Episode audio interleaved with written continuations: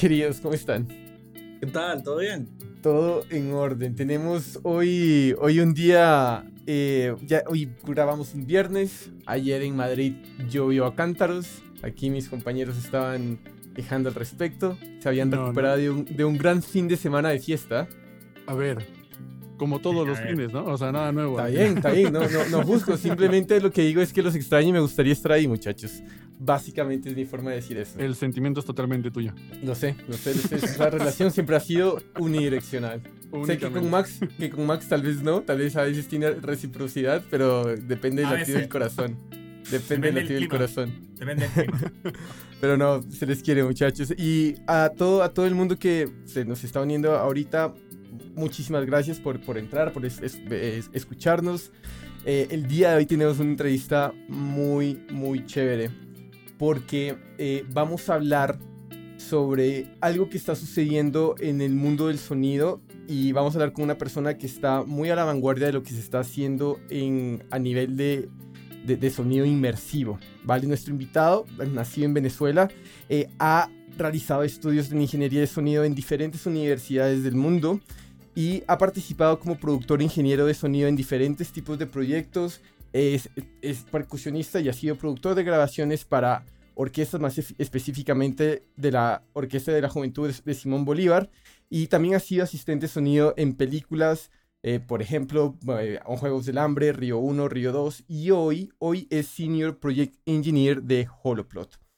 Esta empresa es la que hoy en día hace parte eh, de, del sonido que está sucediendo en, esta, en este venue gigantesco que está, está en todas las redes sociales, que es la esfera, ¿no? Entonces, nuestro invitado hace parte del equipo de ingenieros encargados de este sonido y lo que han hecho para este venue es sorprendente, o sea, desde el sonido hasta el video eh, han, avanzado en tecnología de una manera exuberante. la esfera puede generar como vibraciones, traer como olores, cambios de temperatura. El avance tecnológico realmente ha sido una locura y queríamos dar un vistazo a lo que está sucediendo en la parte sonido, así que no lo podemos hacer solos, por eso traemos a Carlos Mosquera. Carlos, bienvenido, aplausos. Gracias por la invitación. ¿Cómo estás, man? Muchas gracias por unirte. Gracias a ti por la invitación, de verdad estoy seguro que va a ser una, una buena conversación. Tremendo, men, tremendo. Muchísimas, muchísimas gracias. Y mira, como para empezar, queremos que la gente tenga un, un panorama claro de, de, tu recorrido como ingeniero. O sea, cuáles fueron esos skills que, fueron, que fuiste adquiriendo en tu carrera que te llevaron a, a donde estás hoy. Básicamente como para entender tu recorrido como profesional. Uh, bueno, yo soy músico, ese es mi core. Eso es lo que de verdad, todo lo que hago fuera de eso está relacionado con mi core, con música. Sí, empecé como músico, como comentaste, empecé con la Orquesta Sinfónica Simón Bolívar. Como percusionista, ahí hice composición, estudié composición y performing, performance. Sí, entonces como ejecución orquestal y es, siendo parte de, de la Simón Bolívar, de hecho toqué en varios lugares del mundo, y luego de eso me fui a diferentes países a estudiar más que todo en la área de ingeniería y de producción y de computer science. Tremendo. Y, todo eso, todo eso relacionado con música. Tan... ¿Y cómo fue esa transición que tú tuviste, por ejemplo, de ser músico a pasarte ingeniero y de ingeniero ya meterte en toda la parte de eh, experiencia inmersiva, sonido inmersivo? como músico, bueno, yo tocaba en la, tocaba en la, Sinfónica Simón Bolívar, también tuve mi banda de metal, yo era muy metalero, tenía cabello largo, me pintaba las uñas. Todo el look, los vestidos largos, era como Entonces tenía mi banda, la banda era orquestal también, era banda, era death metal con orquesta. Y tenía una orquesta pequeña, de hecho... Aquí, aquí Luis también era eh, parte, tenía su banda de, de metal. Igual, cabello largo, tatuado, así. no, Las raíces, eso no se olvida. Pero de hecho, bueno, tocamos en México varias veces. Éramos 21 personas en la banda. Lo ah. cierto es que lo cierto es que empezamos a grabar y a mí no me gustaba cómo sonaba. Yo era el que hacía las composiciones y, bueno, también tocaba la guitarra en la banda. Y no me gustaba. Y yo, o sea, yo dije, no, puede ser que esto, esto sea tan difícil. Luego lo intenté estudiarlo y me di cuenta que sí es difícil. Okay. Me, o sea, me, me, costó mucho dinero y tiempo para darme cuenta que sí era difícil. Pero um, esa fue, esa fue la transición. Luego de eso, bueno, empecé, por supuesto, con Old School Stereo. Em, y empecé haciendo, bueno, como comentaste, más que todo para film scoring, donde ya se trabaja con lo que es 5.1 Dolby Standard 5.1. Ya ahí fue cuando empecé con el multicanal, pero eso fue hace bastante tiempo. Luego de eso me di cuenta que eh, es muy fixed, es muy, o sea, 5.1, 7.1 son protocolos que son muy específicos, solo puedes tener esa, esa, mm, esa disposición de speakers. Eh, ¿Qué pasa si tengo más speakers? Si tengo 9, si tengo 10, cualquier número random, número random. Entonces, de ahí fue como me fue expandiendo, comencé a investigar, hice mezclas binaurales para cortos, para música. Em, y ahí fue cuando empecé con El Acoustics. El Acoustics es una compañía de speakers, diría que es la líder mundial. Todos los conciertos, los, los artistas más importantes tienen El Acoustics speakers, pero estoy hablando todavía de Left and Right. Hace ocho años yo comencé con esa tecnología, perdón, con, con lo que se llama Object-Based eh, Mixing, que en vez de ser fixed, que en vez de ser 5.1, 7.1, tú puedes tener cualquier configuración de speaker y la mezcla que tú hiciste va a funcionar para cualquier configuración. No importa cualquier, eh, cualquier setup que tengas. Eh, la diferencia es que si la guitarra la colocas a la izquierda, la guitarra tiene información de posición. De manera que cuando tengas speakers nuevos o no tengas speakers ahí, igual va va, va, tú vas a percibir que la guitarra va a sonar en esa misma posición. Entonces, esa, esa, esa tecnología, esta tecnología lleva más o menos tiempo, pero nunca se hizo para grande escala. O sea, bueno, Dolby Atmos diría que fue como, lo, como que lo comercializó más, pero todavía sigue, siendo para consumers, o sea, para mí en mi casa o en o en el cine. Pero nunca se había hecho para conciertos en vivo es mucho más difícil, es mucho más costoso, eh, sobre todo porque eh, tienes que cubrir, el speaker tiene que cubrir mucho más eh, área. Cada speaker tiene que cubrir mucha área para, porque si yo estoy en el lado izquierdo y no escucho un speaker que está en el lado derecho, ya yo no soy parte de la mezcla inmersiva. Porque si muevo un objeto, cuando llegue a ese punto no lo voy a escuchar. Ya yo no soy parte de esa, de esa experiencia. ¿Cierto? Es que em, cuando tienes más speakers tienes más resolución y puedes eh, escuchar las transiciones mucho más naturales que yo.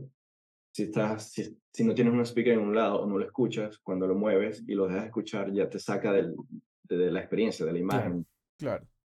Entonces, muy, todo eso es muy delicado. Lo cierto es que hice, desarrollé esa tecnología con esta compañía francesa, el Acoustics, eh, con, con, ellos iré con Lady Gaga, Katy Perry, Adele, Bon Iver, All J, muchos nombres grandes que adoptaron esta tecnología y que hasta el sol de hoy es, o sea, es bastante popular eh, dentro de los venues que pueden pagarlo.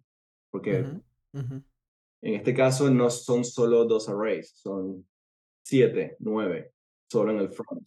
Y puedes añadir más si quieres alrededor. Eh, y bueno, luego de eso fue que yo estuve con el Acoustics por ocho años más o menos, que ya se desarrolló la tecnología, ya funciona. Adele la tiene todavía en el, show, que, la residencia que tiene allá en Las Vegas. Y bueno, entonces ya sentí que quería ser parte de algo nuevo. Mm. Y fue cuando empecé con Whole Blood. lo de la esfera, vamos a hacer esto, cómo se puede hacer esto, vamos a diseñarlo, qué, qué es mejor, qué es mal, qué no va a servir. Y bueno, me quitó mucho sueño, sinceramente, trabajo fuerte, mucha presión, mucho dinero por medio. pero los reviews han sido buenos. Entonces ya, ya tengo más canas, pero ya puedo dormir por lo menos. bueno, eso fue una larga historia de mi vida, pero ya. ¿Cuál fue, digamos, básicamente lo que se me ocurre es, porque bien mencionas que fue, fue todo un reto, digamos, pero ¿cuál fue lo más difícil de hacer esa transición de ingeniero como de la parte estéreo de donde venías a esta otra parte con, con Holoplot? ¿Cuál fue como lo más complejo que no veías venir y cuando dijiste como marica, ok, hagámosle, pero wow? De la música a la ingeniería, son, eh, no sé si a ustedes les pasa, pero la gente tiende a etiquetar personas en lo que son, digamos, lo que ha hecho más reciente.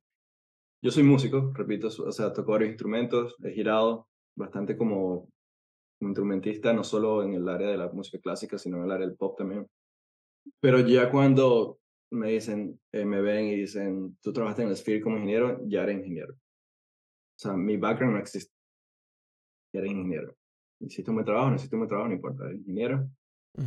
Y, y ya es como que, estoy hablando de la parte musical, es como que te ven, ah, esto, este, este ya no toca instrumento.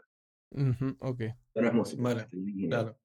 Y me ha pasado bastante porque, claro, ya yo giro menos como músico porque de verdad estoy cansado de la gira, ya estoy viejo, ya es, es una vida bastante fuerte. Y eso no me gustó, esa transición de que ahora ya Carlos es el ingeniero, Carlos no es el músico. okay, okay, okay todavía sigo, o sea, sigo estudiando música, eh, a veces toco con algunos unos artistas, pero no es como que era antes como que era más, era enfocado en la música. Eh, lo otro es que cada vez disfruto la música menos, cosa que a mí me duele demasiado porque eh, yo no vine a este mundo a dejar de disfrutar la música. La música es, repito, es mi core. Y mientras más sé de música, más sé de audio, menos la disfruto. Mientras más voy a conciertos, porque ya he escuchado algo de muy buena calidad, pero si voy, voy aquí al open mic de, de aquí en Santa Mónica, lo que sea, y, y no se escucha bien, aunque, aunque el artista sea genial, esa separación de lo que es puede sonar mucho mejor, pero no está pasando en este momento, pero el artista es bueno, ya me saca de, del contexto. Claro.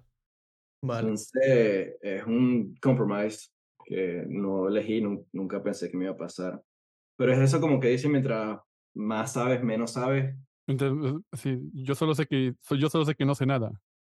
No, es como que mientras menos sabí, mientras menos sabís, más, más disfrutáis la weá, pues, como que eres menos consciente de, lo que, de lo que está pasando y disfrutáis más del...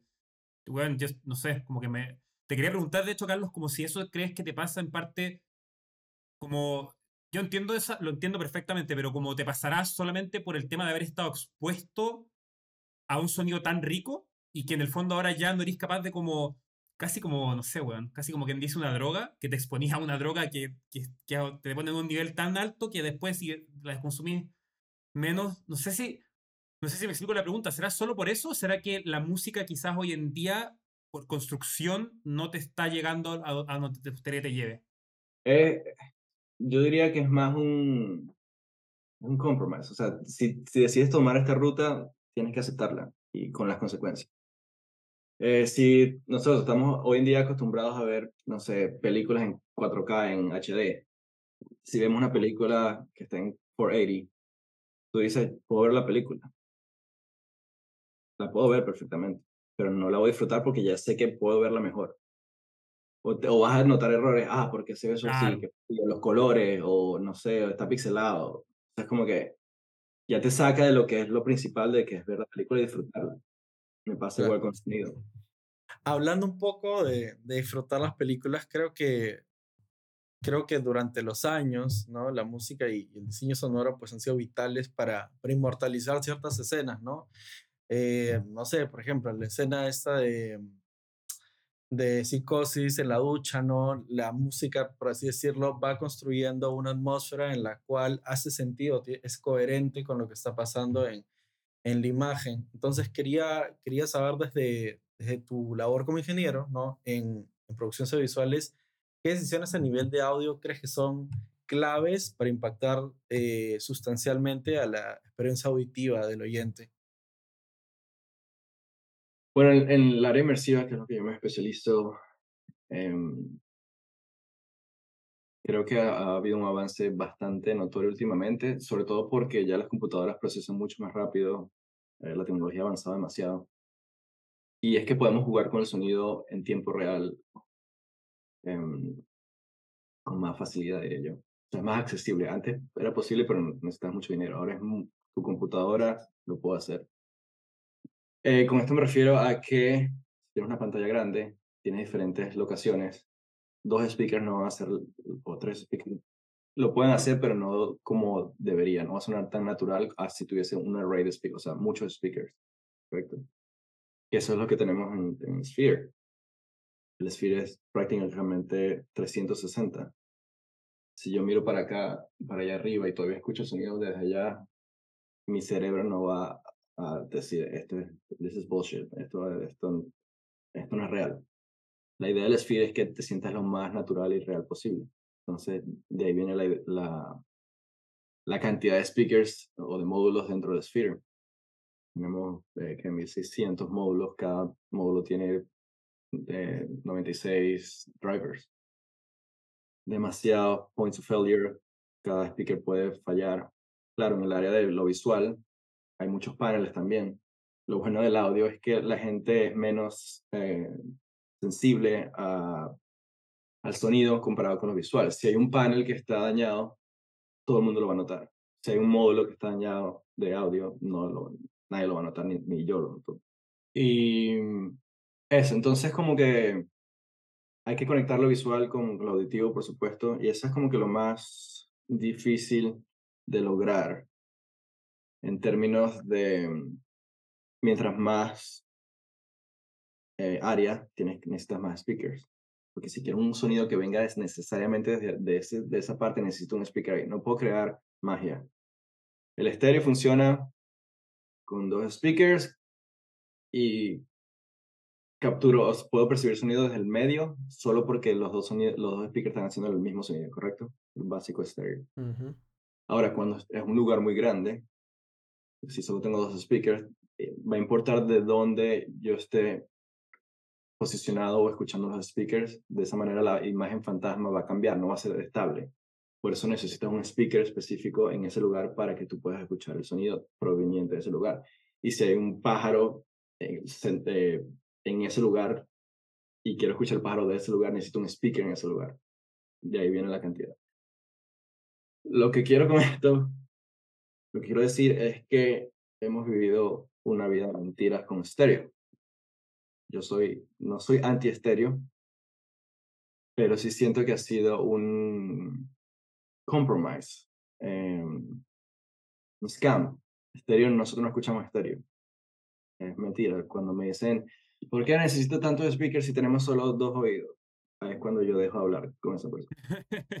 quiero, quiero como eh, y siguiendo andando como lo que estás diciendo ahí, lo que acabas de decir es como, ok, entonces tú desde tu perspectiva, tanto como de músico y de ingeniero, ¿qué es lo que nos estamos perdiendo como consumidores regulares?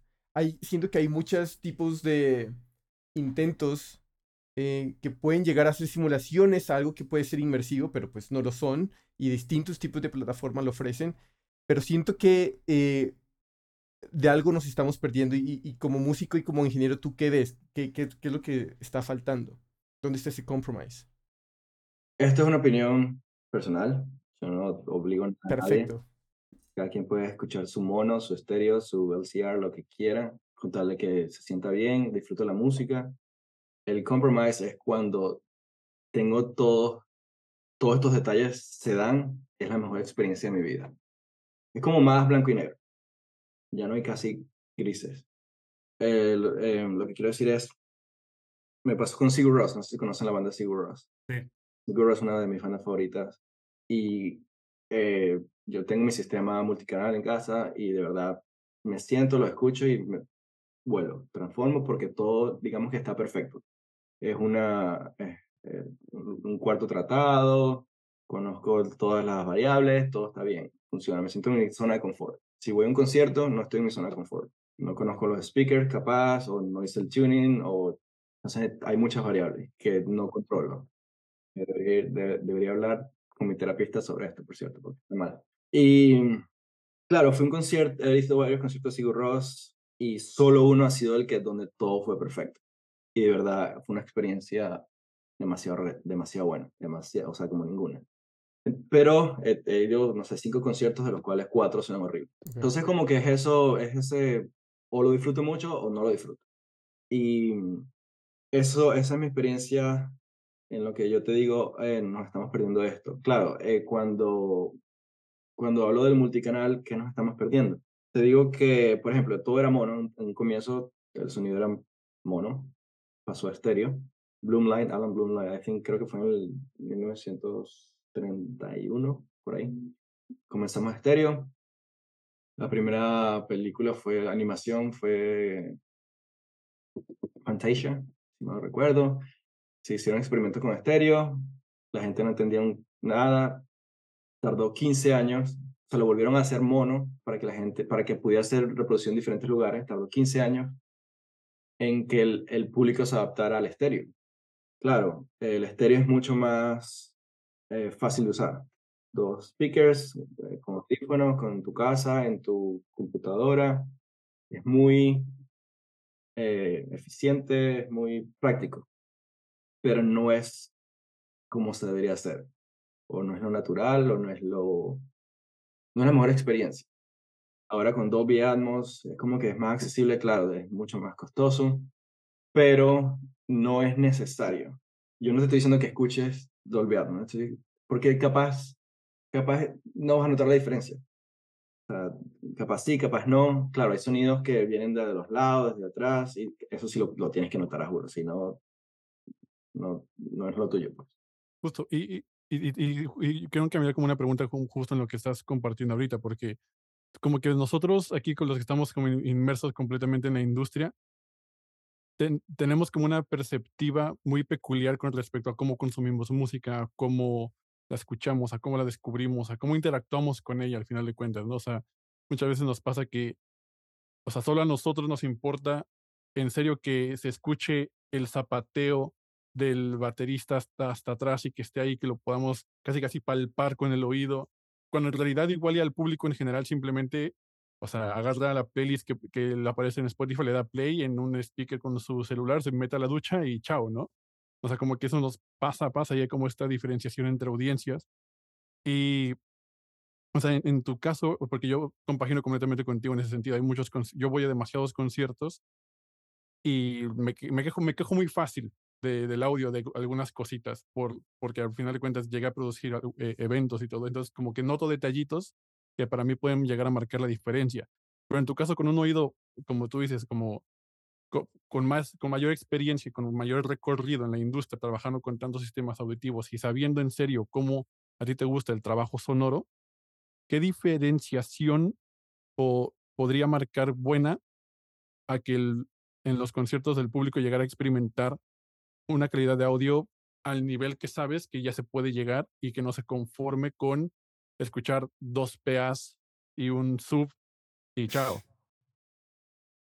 Em, la de hecho, eso para mí no tiene nada que ver incluso con el sistema, tiene que ver con tu actitud. A mí me parece que hoy en día vamos a los conciertos a gritar y a saltar, que está, no está mal, estoy diciendo que está mal, eh, pero no vamos a experimentar el, el, sonido. Si tú quieres ir a un concierto a escuchar, escucha.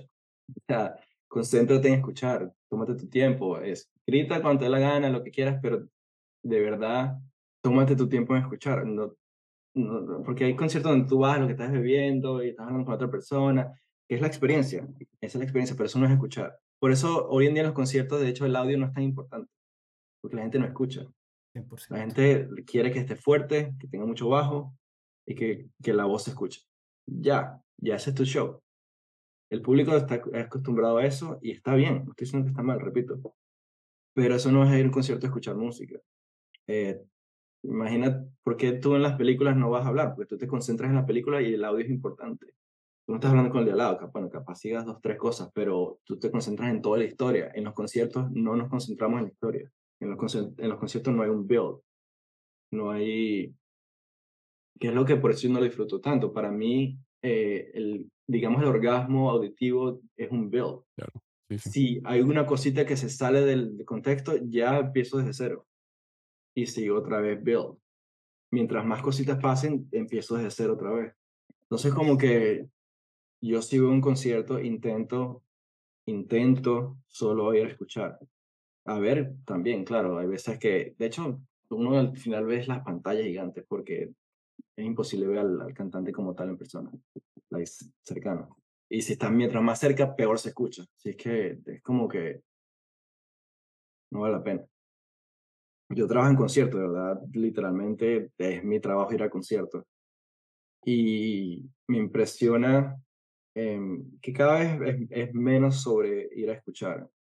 Repito, no está mal, pero, pero así es la vida. Yo digo que si, sales feliz, si sales feliz de tu concierto, no hay más nada. Tú pagaste tu entrada, yo quiero salir feliz de mi concierto que es lo más importante. Ahora, que es para, que, que es para ti la felicidad? Ya es cuando nos metemos más en la, en la parte psicológica, eh, filosófica. Eh, esto tendría que durar tres horas. Y además yo hablo demasiado, por lo visto. Entonces, prefiero que sigan haciendo preguntas. No, no, está perfecto. Si es que está, yo estoy, estoy, de hecho, yo también como productor estoy 100% de acuerdo con lo que decís tú y te quería preguntar justamente como ¿Cómo crees, y acá por favor ándate o, nada técnico, lo más técnico que queráis, pero como, cómo se refleja esto en las producciones de hoy en día? Porque yo estoy 100% de acuerdo que en el en vivo es, eso, weón, es una voz adelante, el bajo, pero siento que también como que se refleja un poco en las producciones de hoy en día y que justamente también como hablaban antes, weón, hoy en día la weá es poner el, tema en tu celular, weón, y meterte a la ducha y ojalá en la ducha escuché los 200 Hz del bajo y la voz. Y con eso, puta, y, si escucháis el dembow de las baterías y las, transientes, puta, estáis, en un concierto en vivo. Entonces, como, te quería como un poco preguntar eso, como si es que creéis que las decisiones también se reflejan hasta el estudio. Eso un poco y como en qué cosas.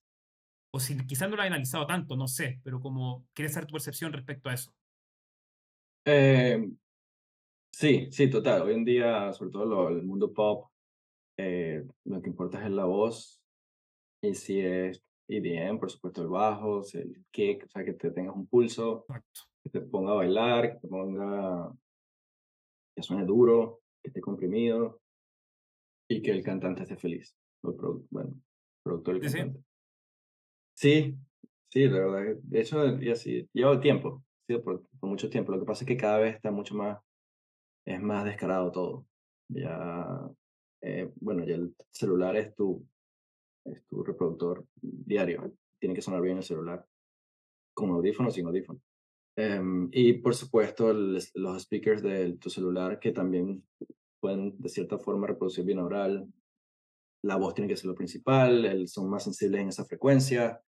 Eh, yo necesito poder cantar mi canción aunque venga del celular, no importa los bajos. Los va a cuando escuche los audífonos, por eso en audífonos funciona mejor y en dos estéreo pero estéreo no es en realidad lo más natural, es lo más, es como yo puedo escuchar. Sí. Claro. Sí, o sea, no, en ese sentido, de hecho no es nada nuevo, o sea, que, el, que, que la voz sea lo primordial, que la historia sea lo primordial, me parece que está bien. Que puedas entender lo que el cantante está diciendo es importante. Eh, pero no sé, no sé exactamente eh, eh, y qué estás preguntando, porque sí, incluso en el mono, el mono lo importante también es, la voz. Si en el fondo, mm, ¿tú crees que va, va, como las producciones de hoy en día se piensan pensando en eso? Y derechamente pensando en eso. O sea, eh, y no sé, también te pregunto cómo está, y es una opinión, pero por ejemplo, eh, obviamente, claro, cuando alguien hace un tema de reggaetón, piensa, bueno, yo quiero que en el celular se escuche el bajo y se escuche la voz y se escuche el dembow. Pero mi pregunta, y quiero, y acá yo creo que, o sea, yo no tengo la respuesta y no espero que la tengáis tú tampoco, va como de opinión, pero ¿crees que la gente como que, no sé, está viendo todo el rato que ojalá esté a menos 5 el UFS o si no, no lo saco, eh, que el bajo sí o sí tiene que estar sobre ciertos decibeles o si no, que tiene que tener sí o sí sobre los 200, como creéis que llega a ese nivel de decisión, va un poco hacia allá mi pregunta. Repito, no, no espero que tenga la respuesta porque creo que habría que hablar con alguien que se dedica directamente a eso, pero ¿cómo saber tu opinión? Sí, sí, es una, es una competencia, es una guerra, de hecho, se llama The Loudness War. es mientras más comprimido puedas tener tu canción, pero que todavía se suene decente, lo mejor. ¿Por qué Dead Mouse tiene todo esto tan comprimido y mi canción no? Es lo que siempre... Eh, es como que la discusión de por qué el otro sí yo no. Claro. Porque cuando es, eh, tengo mi playlist en Spotify, porque la canción de, de este artista que hace lo mismo que yo suena más duro que la mía? Claro. Un poco siguiendo esta, esta línea del audio, y creo que al preparar el capítulo surgieron muchos interrogantes pues alrededor de, de tu perfil. Una de las cosas que, que, nos llamó mucho la atención es, eh, creo que le, comentaste a Jorge que pensabas o que considerabas que la introducción de nuevas tecnologías también podría actuar en detrimento de la experiencia auditiva del usuario, ¿no? Entonces, quería saber si podías compartir con nosotros tus apreciaciones sobre ese tema en particular. Claro, eh, fácil. Em, Dolby Atmos, The Beatles. Ok. Sacaron The Beatles en Dolby Atmos, suena horrible. Suena horrible. Horrible que deberían bajarlo ayer. Y, que mucha gente tiene que... Tú no estás, escuchado, no estás acostumbrado a escuchar los Beatles en multicanal. ya tú estás educado a escuchar los Beatles mono, máximo estéreo. Ok. Ya, no tienes por qué over do stuff. O sea, no tienes por qué dejar, dejarlo orgánico, dejarlo natural como está. Lo nuevo, trata lo nuevo. Claro, claro, porque, porque hay, muchos, hay muchas disqueras que están invirtiendo como, hay, hay como todo un movimiento de disqueras que están haciendo la mezcla de su catálogo viejo para hacer esto de, de cuestiones de, de, de, una experiencia más inmersiva, pero no lo había pensado así. Probablemente hay ciertas experiencias que una vez se percibe, es como poner un ejemplo, eh, por así decirlo, como el, el, el, la animación de 2D versus el live action. Hay muchas personas que ya experimentaron una historia o un contenido de un formato que transicionarlo a otro puede ser como un choque que, por ejemplo, no, no lo había pensado. No vale la pena. De hecho, no, no debería, no. Déjalo como está. Si funciona en una forma, déjalo así, la gente está acostumbrada a eso, es un arte, no tiene por qué ser todo tecnológico nuevo, no, no es necesario, la tecnología no es necesaria. Eh, suena horrible lo que estoy diciendo, pero hay momentos donde la tecnología debe quedarse con lo nuevo, no con lo viejo, me parece. Sí, sí, siguiendo como justamente, ¿no? En saber cuándo la tecnología nos puede traer como aspectos buenos eh, y que puede remarcar una mejoría notoria, es como la clave.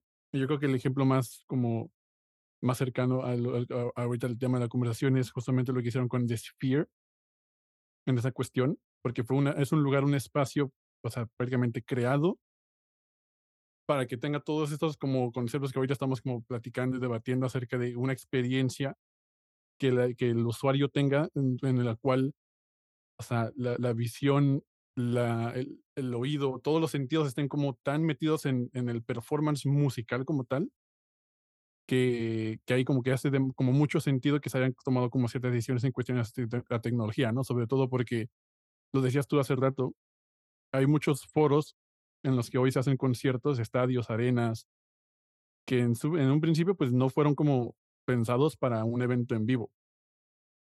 Y pues por, ende no tienen como el tratamiento acústico para, para escuchar música como tal, pero pues aún así, o sea, la gente va y todo y estamos como acostumbrados. Y te quería preguntar, eh, uniendo estos dos aspectos, ¿no? Como con los foros, con los avances tecnológicos, si es que tú has visto algún, alguna tecnología que se pudiese empezar a llegar a implementar en estos foros tradicionales en los que la gente va a los conciertos, que puedan a implementar en sus lugares, y si es algo que que sería una buena inversión para ellos como, como proyecto al final. De hecho, ese es mi trabajo, literalmente.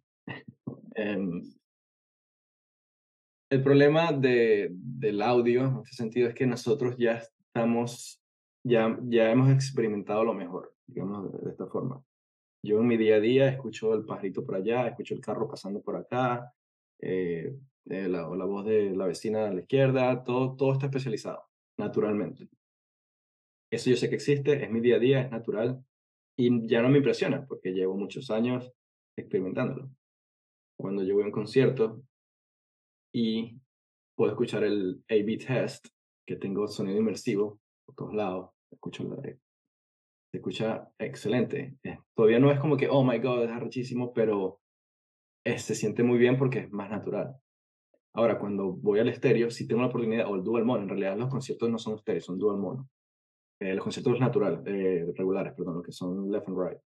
Y puedo escuchar el A-B test uno y otro, uno tras de otro. Es cuando yo digo, wow, la diferencia es gigante. Porque tengo el test, puedo hacer puedo ir back and forth, puedo ir entre estéreo o dual mono y puedo ir inmersivo. Es cuando yo noto cuán diferente es. Pero si yo llego a un concierto y ya escucho todo inmersivo, capaz, cierto, yo diría que un 5 o 10% de las personas notarían que, ¿qué está pasando? Eh, aquí es diferente. El resto va a seguir disfrutando la música como sea. Entonces, como es muy difícil venderles eso al cliente, porque música inmersiva no es nueva nueva, eh, el sonido inmersivo no es nuevo, es, tiene, es, nuestra vida, es de cada día. Entonces como que es muy, sí, es muy difícil. Si hay formas de, de mejorarlo, repito, lo que yo hago siempre es A-B test. Esto es así y esto es asado, esto sin esto, esto con esto. Y es cuando dicen, wow, la diferencia es grande. Entonces como que se atreven a invertir. Pero no, es, normalmente es mucho más difícil porque al mismo tiempo es mucho más costoso. ¿Vale la pena? Yo diría que sí vale la pena, pero unbiased Em, pero si eres el, el, público regular, no valdría la pena. De hecho, si te soy sincero, el Sphere estamos usando, diría que un 25% de la tecnología ahorita con YouTube. YouTube es solo bajo, guitarra, batería y voz. Ya, no hay mucho donde agarrar. Si tú tienes un, no sé, un, show como Billie Eilish o, em, qué sé yo, Daft Punk, que tú puedes tener demasiados elementos pasando en todos lados, es como más notorio tú no vas a tener una, una batería detrás de ti o a los lados, o la guitarra. La guitarra, pues, es, de hecho, es lo que estamos haciendo. Volamos un poquito las guitarras, pero ya, o sea, estamos muy eh, enfocados en lo convencional porque no, no hay que ponerse, ponerse a inventar tampoco. YouTube es una banda vieja, rock and rock, rock clásico, déjalo rock clásico, no te pongas loco. Y hay un, hay un como, hay un como breve documental que sacó Apple, Apple creo, donde es justamente YouTube va como a la mitad de donde cuando están construyendo el Sphere, después hasta llegan como a momentos antes donde van a salir al escenario y es como una pequeña conversación y justo pues, Bono menciona como que claro, ellos en su momento empezaron con, con distorsionado el, amplificador en bares en Irlanda, así como sonando así, y, y ahora pues enfrentarse a un sonido de la calidad de la que estamos hablando en The Sphere, para ellos era como, al final, ellos vivieron todo el proceso a carne propia de cómo fue evolucionando su sonido y cómo una guitarra distorsionada en su momento sonaba distorsionada porque el amplificador era construido de esa manera y ahora cómo se replicaba o se podía sí, replicar en el Sphere y que no, se sonara, no sonara mal y que también se fueran implementando las tecnologías para que al final, o sea, Edge, por ejemplo, que es un como friki del sonido igual, estarás ahí como dos, tres, cuatro horas para que se escuchara como on point. Es como lo, lo, mágico y cuando en serio uno dice, ah, aquí valió la pena tanto recorrido tecnológico para que la gente pudiera palpar así y, sentir ese Irish vibe, por así decirlo, ¿no? Let's call it like this way ahorita. Claro, pero tú lo estás viendo en pequeña escala. Lo más difícil no es conseguir ese sonido, lo más difícil es conseguir ese sonido en todo el venue. Claro. O sea, que tú camines desde el escenario hasta la parte de atrás y que se escuche el mismo sonido. Eso es lo más difícil. completamente de acuerdo. Es un, es un venue muy grande y, eh, y, por ejemplo, en, en, el caso justo, ¿por qué fue, a tu punto de vista, Holoplot como el, el, la empresa encargada con la tecnología que ya se maneja en poder llevar a cabo este proyecto y en poder hacer que funcionase? Eh, Holoplot es la única tecnología ahorita que puede trabajar con WFS, Wavefield Synthesis, en gran escala. Wavefield Synthesis es una tecnología que es diferente a la natural, a la que estamos acostumbrados. Por eso hay tantos speakers en el venue, porque jugando con las fases de cada speaker, tú puedes puedes cancelar sonido en diferentes lugares, de manera que el sonido va a ir específicamente a, a esta zona. Esta sección de personas va a tener solo este sonido. Por ejemplo, en el mismo venue tú puedes tener en esta sección solo un canal de audio que sea alguien hablando en japonés, en este en español, en este en, en argentino, que es diferente. En chileno también es diferente. Ese es más difícil. Ese es más difícil. Ahí, de hecho, necesitan otro tipo de, de hardware para manejar ese, no, no, sé cómo cancelan las fases, pero. pero la ventaja es que todo esto desde un mismo speaker. No necesitas varios speakers con diferentes canales. Un mismo speaker puede tener diferentes canales yendo a diferentes lugares. Es, es algo es, es bastante difícil de lograr y por supuesto a gran escala. Entonces por eso es eh, fue el indicado porque podemos dirigir el sonido solo a la audiencia en vez de que rebote en la esfera, que acústicamente la esfera es muy difícil de tratar, diría que la más difícil, pero mientras puedas eh, eliminar esas variables de lo que es reflexiones de, la, de las paredes o de la esfera como tal, ya tienes un, eh, el sonido va a ser mucho más claro. Por eso fue Hollow Blood la, la escogida. Y, y, nos interesa saber cómo es ese proceso de diseño de experiencias cuando llega, no sé, hay, que, hay que preparar un nuevo concierto para un nuevo artista en, este tipo de venue. Entonces, ¿cómo es ese proceso tuyo de que, ok, tenemos ese artista y queremos experimentar esto, queremos que la gente eh, tenga esta sensación y se lleve este, esta, este recuerdo, esta experiencia? ¿Cómo es tu proceso de, desconstrucción para, para llegar al punto que quieres de llegar y dar la experiencia sonora que quieres? Eh, yo creo que por eso es que eh, soy parte de este, de este proyecto, más que todo porque tienes que ser músico, tienes que ser programador, tienes que ser ingeniero, productor en ese sentido, porque tienes la música ya hecha, tienes tu artista que lleva años haciendo lo que le gusta en estéreo, en mono, lo que sea.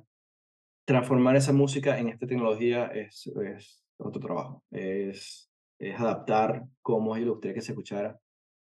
Aunque nunca en la vida hayan escuchado su música de esta forma, tienes que hacerlo de manera que el artista se sienta cómodo, que suene bien en general, y tienes que ser músico para eso.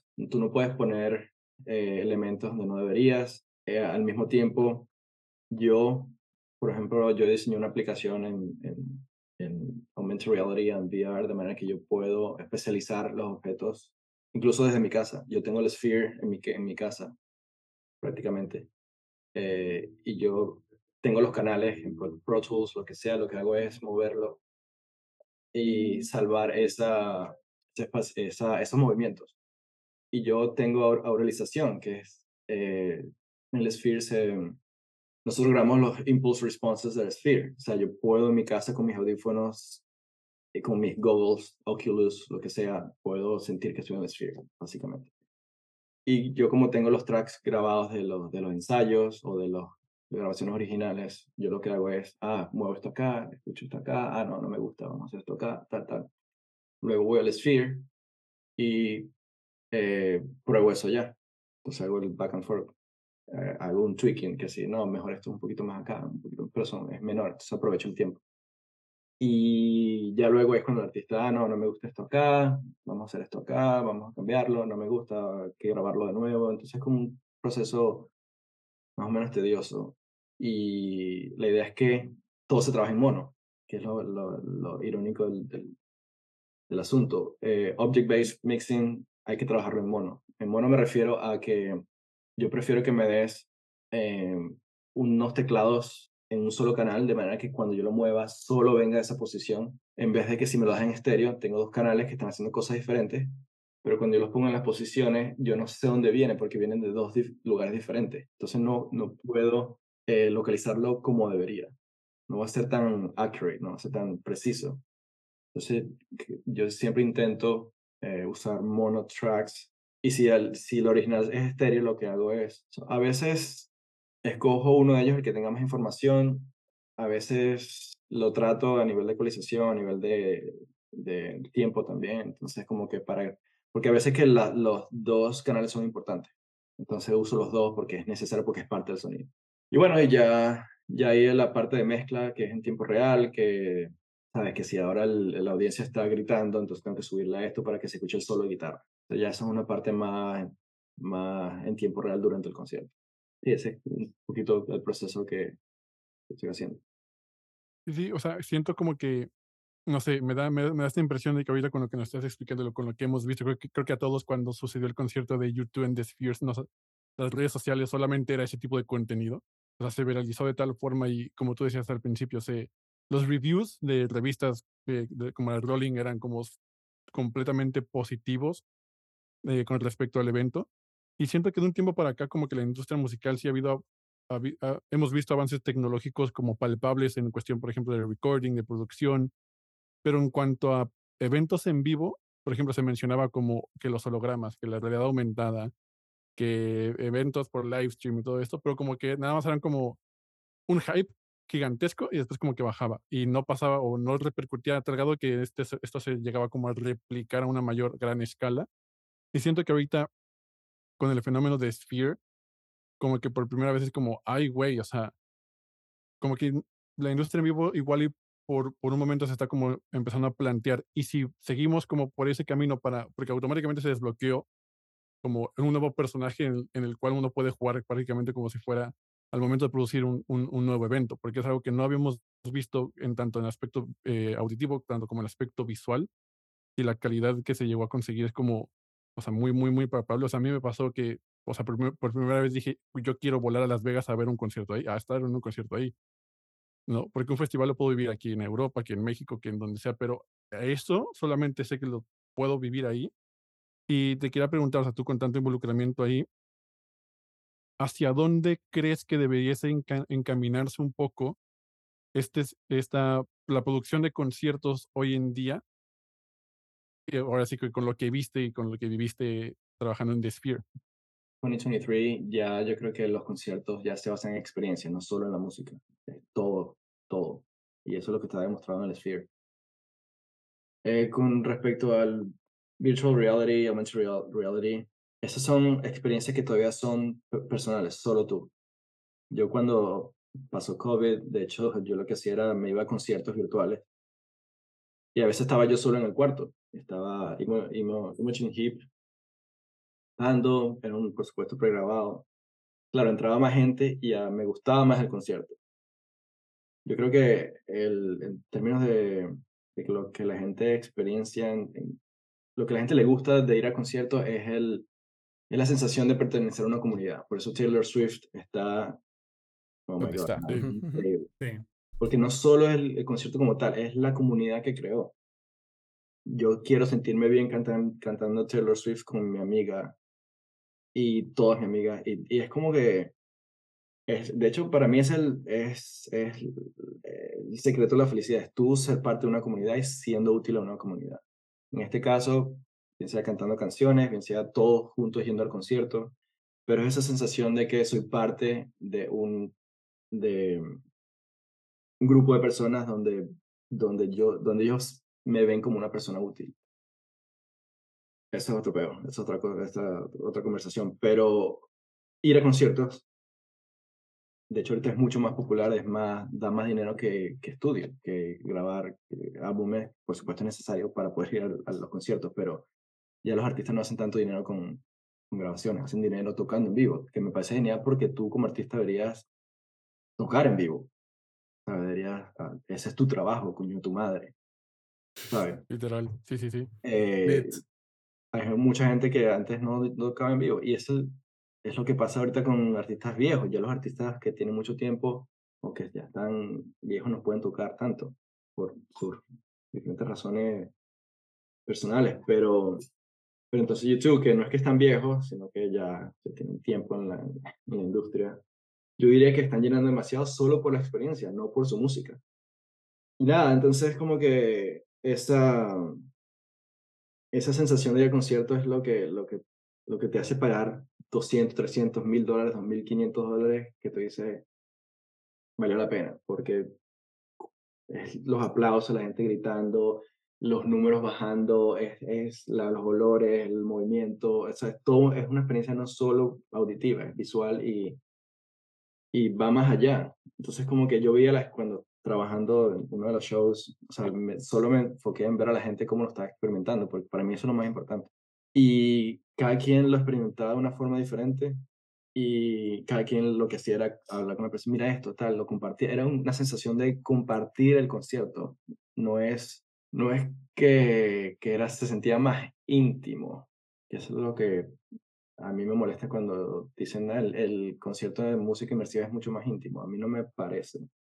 No me parece. Pero, pero bueno, no sé si eso responde a tu pregunta. Lo cierto es que eh, la gente va a seguir viendo conciertos, la gente va a seguir pagando demasiado por ir a conciertos porque si hay mucha gente que lo está haciendo, ¿por qué yo no lo estoy haciendo tampoco? Pues yo quiero ser como ellos, yo quiero estar con ellos, yo quiero, ¿por qué ellos están tan felices? ¿Por qué tú quieres ir al, al Sphere? Si tú, sí, yo nada más quiero estar ahí. Tú has escuchado YouTube antes, tú has escuchado YouTube, tú sabes quién es YouTube.